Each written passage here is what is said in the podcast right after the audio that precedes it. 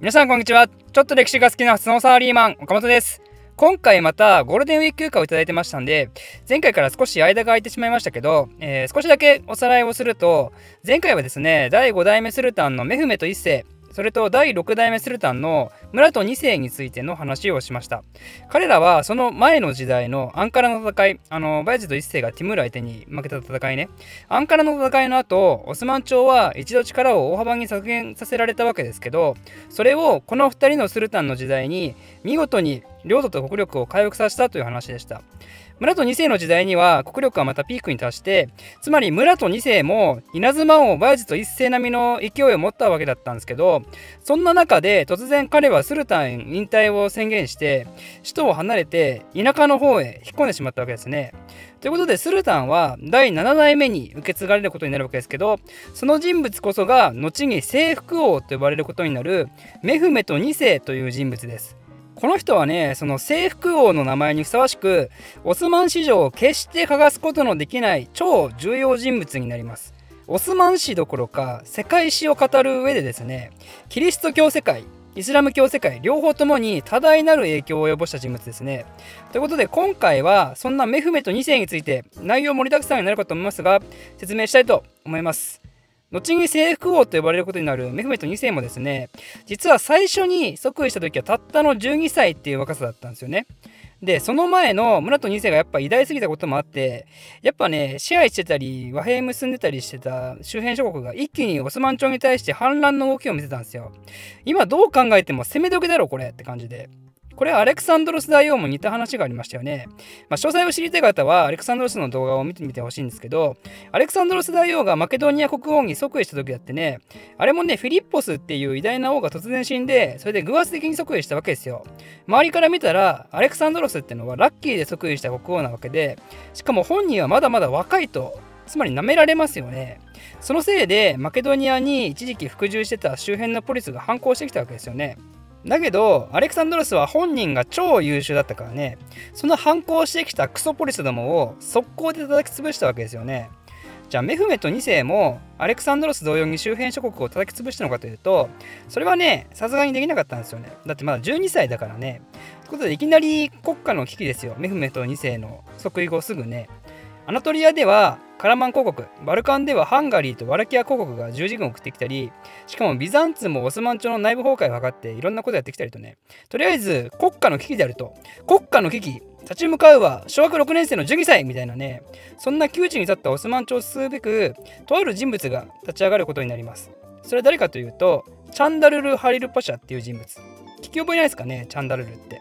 あの2代目スルタンのオルハの時代に制度的イスラム国家化させるために呼び捨てられたあのルーム・セルジューク朝出身のメーカーですよね。その2代目の時からこのチャンダルル家は活躍を続けていてこの時代では大宰相って呼ばれるいわば国家のナンバー2のポジションについてたんですよ。それこそがチャンダルル・ハリルパシャ。この人がですねどうやってこの危機的状況からオスマン朝を救ったのかというとなんとですね仙台スルタンの村と2世を呼び戻すっていう手法を使いました。強いオスマンを取り戻すっていう感じでね。でも村と2世やる気ないんですよ。だってもうあの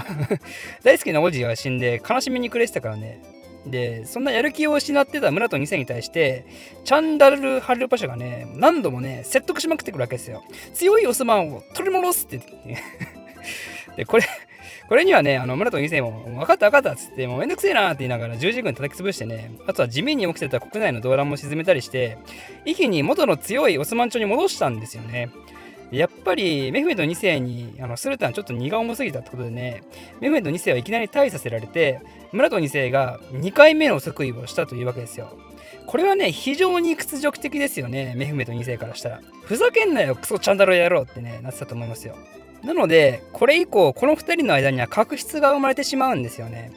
でもこの時点でチャンダルル・ハリルパシャはオスマン朝を救うために尽力した人物だしメフメト2世も次期スルタンっていうポジションは約束された人物なわけでオスマン朝の中ではどちらとも今後とも主要な人物になるのは間違いないわけですよ。ということでこの後村と2世はあの寿命で死んだんですけどそれをもっていよいよメフメト2世が2回目の即位をします。それが彼が18歳の時ですね。なんで、小学校6年生から高校3年生ぐらいまでに成長したわけですよ。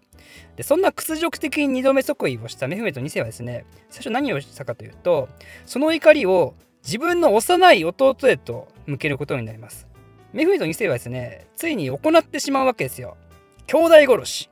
オスマン朝の悪名高い慣習ですね。スルタンに即位した時に継承者争いが起こらないようにその兄弟を殺すっていうやつ。今までもねあの目を潰したり正式に争って殺したりはしたけどメフメド2世以降のスルタンから兄弟の意思を問わず年齢も問わずスルタンになれなかった兄弟は皆全員処刑されることになるんですよね。その慣習が始まったのがメフメド2世による弟の処刑からと言われています。これが始まったのが1451年なんですけど兄弟殺しってさすがにちょっとイメージ悪いんじゃない？ってなって廃止させられたのが1603年のアフメト1世の時代になるんで実に150年もの間君主が変わるたびにその兄弟は殺され続けてきたわけですよ。でイスラム法によると王族どころか普通の一般ムスリムですらね裁判なしで処刑するのってタブーなんですよ。でもそれを OK とするためにメフメト2世わざわざね兄弟殺しっていいことだよねっていう理屈を通して法律を作って明文化したんですよね。とんでもねえなこいつ。ということでこれで彼の屈辱に満ちた怒りは無事浄化されたかと思いきやですね。その後も彼の怒りは収まらず次の矛先はなんとコンスタンティノープルっていう都市へ向かうことになります。コンスタンティノープルの攻略っていう目を実は彼は小さい時から持ってたんですよ。なんかコンスタンティノープルの地図を見た時に絶対征服してやるみたいなねそういう感情にとらわれて以降ずっとこの都市の攻略を夢見てたらしいんですよそれをついに実行に移す時が来たと弟を殺し鬼となった俺はもはや誰も止められないと。で、それに対して、いやいや、そんなんダメっしょっていう人物が国内にいました。それが、あの犬猿の中のチャンダルル・ハリルパシャで。いや、鬼とか何言ってんのお前って。ダメっしょ、そんなのって。まあ、やっぱり、そんだけコンスタンティノーブルっていうのは防御力に優れた都市で、攻略するのが難しいと。つまり、お前またこの国を危機にさらしたいんかって思うわけですよね。それを一回救ってやったのは誰だと思ってんだ？みたいな。で実はこの時裏話としてチャンダルル・ハリューパシャはキリスト圏との商業的付き合いでね結構私服を肥やしてたんですよ。なんでそんな商売相手のビザンツを攻めるメリットもないしせめて失敗しても悲惨な目に遭うしやっぱり攻撃する意味が全くないんですよね彼からしたら。でもやっぱメフメト2世の夢ですからね彼からしたら意味とか意義とかね、いらないんですよ。落としたい年を落とすのに理由がいるかいみたいな。FF9 のね ジダンのイメージリフみたいなね、そんな感じなわけですよ。しかもメフメト2世は、実はアレクサンドロス大王に憧れを持ってたって話もあって、まさに今回の最初にアレクサンドロスの話もしましたけど、メフメト2世だけじゃなくてね、いつの時代も男っていうのは、アレクサンドロスのようにね、なりたいんですよ。征服して、神格化されたいんですよね。その対象相手がやはりイスラム世界においてはコンスタンティノープルっていう最強都市だったわけですよ。ということでメフェンの2世はチャンダルル・ハリルパシャの反対を押し切ってコンスタンティノープルの遠征を開始します。総勢10万人もう一大都市レベルですよね動く都市レベルです。そんなのがコンスタンティノープルをぐるっと包囲するんですよね。でそれを迎え撃つのはビザンツ皇帝コンスタンティノス11世で軍はたったの1万弱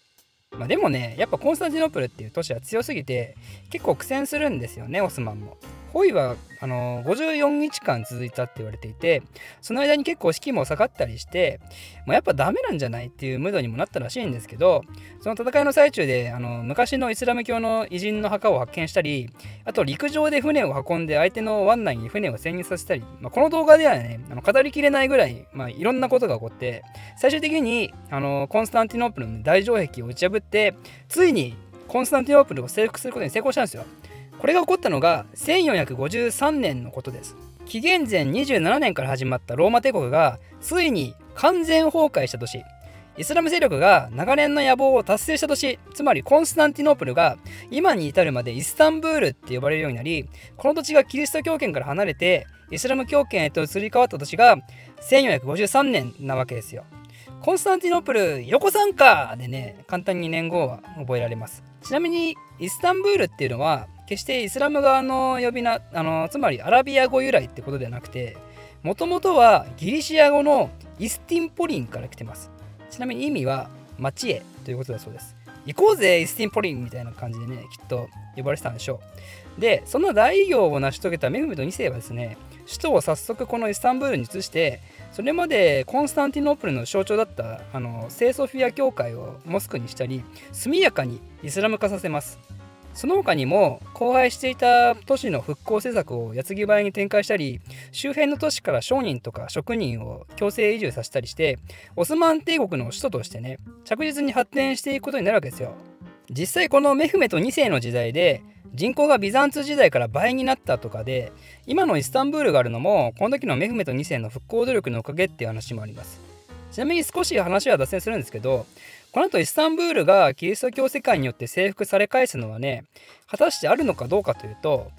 実はあります。それはいつかというとあの第一次世界大戦ね。第一次世界大戦でオスマン帝国が連合国相手に敗北をするっていう、まあ、そういうイベントがありますんであの第一次大戦を見てない方はぜひそちらの動画も見ていただいてつまり逆に言うとそれまでそれまでね20世紀までイスタンブールの侵略を許さないほどにオスマン帝国っていうのはこの後も成長を続けていくということになります。でこのコンスタンティノープル包囲戦の後日談になりますけどこの戦いを反対しまくってたチャンダル・ハリウパシャはねメフメト2世によって処刑されます。お前ビザンツと裏でこそこそ会話しとったやろっていう罪ですよね。しとっとうと裏でビザンツとってね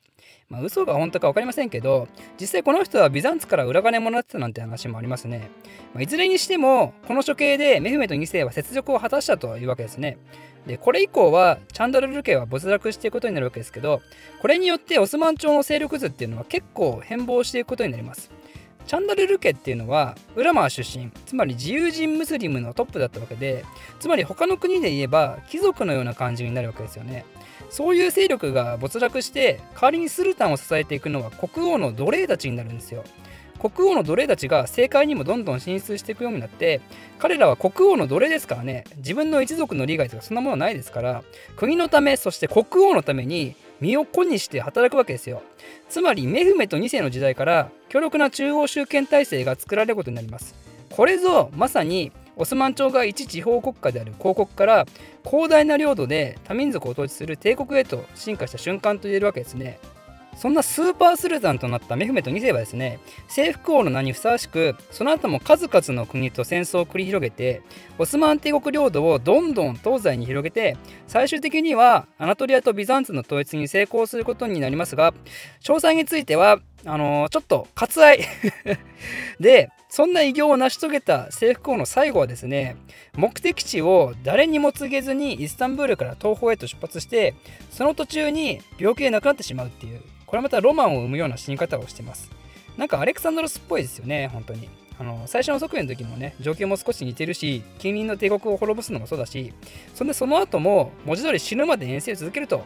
きっとメフメト2世も天国でその後世にこうして伝わる偉業を聞いて満足してることでしょうまあ、地獄かもしれないけどね。